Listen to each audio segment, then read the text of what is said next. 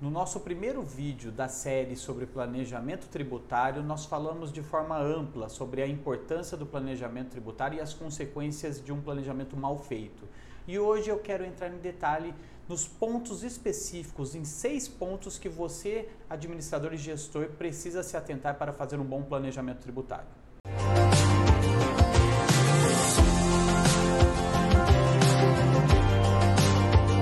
Olá, meu nome é Danilo Campos, especialista em gestão de empresas da Astec Contabilidade e hoje vamos dar sequência na nossa série de vídeos sobre planejamento tributário.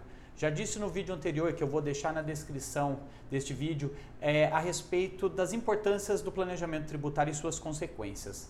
E quero tra tratar um pouco mais detalhadamente sobre os requisitos e em quais pontos específicos você deve se atentar para fazer um bom planejamento tributário ou passar essas informações de forma muito concreta e, e, muito qualificada para o seu contador ou seu consultor que irá fazer o seu planejamento tributário. E antes de darmos sequência no nosso conteúdo, dê o seu gostei para sabermos que esse assunto é relevante para você e se inscreva no nosso canal para você ser avisado de novos conteúdos como esse. O primeiro ponto que eu quero tratar com vocês é o mais básico, receita da sua empresa, receita operacional bruta, como ela está e qual é a previsão para o ano que vem, né, para o ano de 2022. Isso é muito importante porque ele vai ser a base de todo o planejamento tributário. É claro que você tem que levar em consideração as suas perspectivas e alguma análise subjetiva de crescimento. Pega-se então o que foi realmente praticado no ano anterior, ou no ano de 2021, e projeta para o ano de 22 as perspectivas em que você, administrador, entende que sua atividade vai crescer. É claro que tem que levar sempre em consideração também indicadores de inflação, os índices de inflação, o IPCA, por exemplo. Então, o crescimento real da sua atividade ocorrerá em 2022 ou não? Ou apenas é, você trabalhará apenas para cumprir aquela, aquela meta da inflação que você tem que agregar na sua, na sua receita operacional bruta? Isso é de extrema importância porque isso vai impactar no seu planejamento tributário. Isso é muito importante também para as empresas do Simples Nacional, para fazer a opção do Simples Nacional. Hoje em dia, a legislação do Simples, que é um benefício que o governo brasileiro, através da Constituição Federal, inclusive, dá aos, aos pequenos empresários, né, às microempresas, para que elas gerem mais emprego, para que elas movimentem a máquina do Brasil.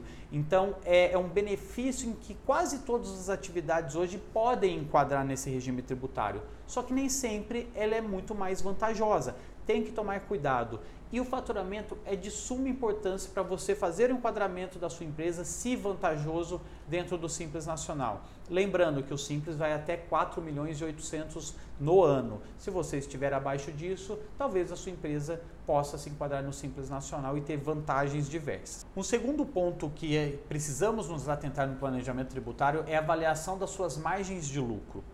Assim como na receita operacional bruta, nós temos que levantar o demonstrativo de resultado de exercício, que já tratamos em outro vídeo, inclusive, porque lá constarão as, as receitas todas da empresa, assim como suas despesas e, consequentemente, lucro ou prejuízo da entidade. Então é, é importantíssimo a DRE estar atualizada, estar correta, gerencial, muito bem feita, porque a tua margem de lucro também pode ser um fator decisivo no seu planejamento tributário. Vou dar um exemplo.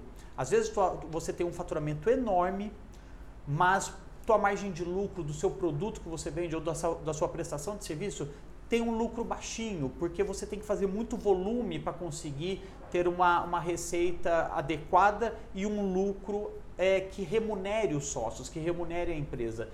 E, e, nesse caso, por exemplo, a tua empresa pode se enquadrar, por exemplo, no lucro real, ao invés de ser o lucro presumido ou até no simples nacional.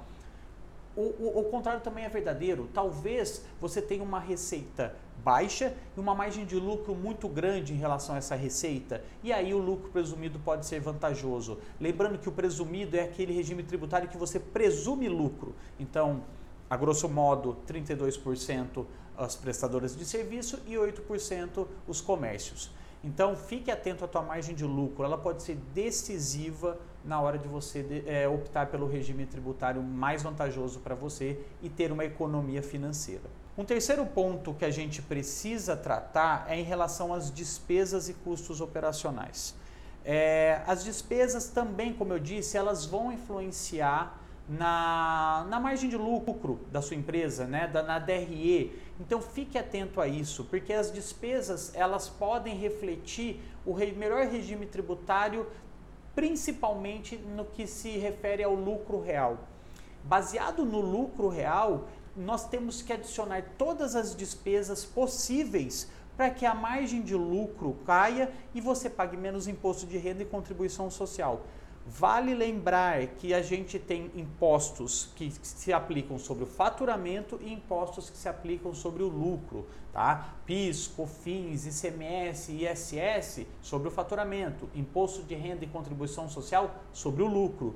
Mas, sem fazer contas, nós não conseguimos é, fazer cálculo do devido é, regime tributário que você deve enquadrar a sua empresa. Folha de pagamento, outro ponto que eu queria trazer para vocês aqui, extremamente importante, porque baseado na folha de pagamento nós temos a, o pagamento da contribuição previdenciária. Lembrando que a Previdência, o INSS, tem aquela parte descontada do funcionário, mas tem a parte patronal, que é a empresa que paga. E quando que é vantajoso e quando não é? Um outro exemplo, faturamento alto é, e receita e folha de pagamento baixa, por exemplo, talvez é, você pode se enquadrar no lucro presumido ou lucro real. Porque eu vou pagar o INSS, mas a minha folha de pagamento é baixa. Por outro lado, a tua empresa talvez seja melhor ser enquadrada no Simples Nacional, porque você tem uma folha de pagamento muito alto e isso gera um encargo muito grande do INSS e dentro do Simples Nacional, dependendo da sua atividade, já estará inclusa na alíquota única, que é o que paga sobre o faturamento da sua empresa. Então, dentro dessa alíquota envolverá todos os tributos, inclusive o INSS patronal. É de suma importância. Eu acho que a folha de pagamento é um dos requisitos para um bom planejamento tributário. Leve sempre em consideração isso, também para levar a despesa essa folha de pagamento, que impactará também na sua margem de lucro, no lucro real. Outro ponto decisivo no seu planejamento tributário são os créditos fiscais. Como você compra os seus materiais ou seu, a, sua mercadoria para revenda? Você tem crédito disso caso você esteja, por exemplo, no lucro real?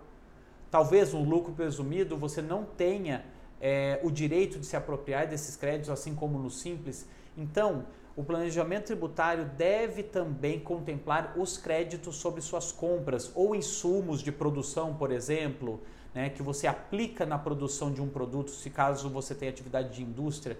Então, os créditos tributários também vão contemplar essa, esse planejamento tributário e eles podem ser relevantes na hora da, da decisão de qual melhor regime para o ano seguinte, para o ano que vem. Então, o, o crédito, às vezes você tem uma empresa com muitas compras, com muitos fornecedores que vão te transferir crédito. Leve sempre isso em consideração também. E por último, eu quero falar sobre as obrigações acessórias. Você, empresário, precisa entender que cada regime tributário tem a sua carga também de obrigações acessórias, além da questão financeira, né, do dispêndio financeiro que você pode ter em relação aos tributos, também existe é, a parte legal que deve ser cumprida com as obrigações acessórias que transmitimos para os entes da federação, Receita, Estado e município. Lembrando, o Simples Nacional ele é um regime tributário mais simples realmente na hora de transmitir obrigações, de transmitir informações para o governo. Então é uma empresa com uma facilidade um pouco maior de, de, de, lidar com ela, de lidar com as informações. Já o lucro presumido e o lucro real, que são empresas mais complexas, que não se enquadram no Simples Nacional, têm obrigações mais importantes e mais necessárias a serem entregas, entregues ao governo federal, por exemplo, os SPEDs, os, os conhecidos SPEDs. Então, se você está optando por um regime tributário, saiba que presumido e lucro real, principalmente este último, lucro real, nós temos obrigações acessórias de extrema necessidade, de extrema importância, em que isso a gente passa as informações para o fisco e ele tem total controle, total poder de fiscalização dessas informações. Então, se você não tem uma empresa estruturada, se você ainda está em fase de arrumação da casa, tome cuidado. O lucro presumido ou o lucro real pode ser um complicador na hora de transmitirmos as obrigações para o fisco.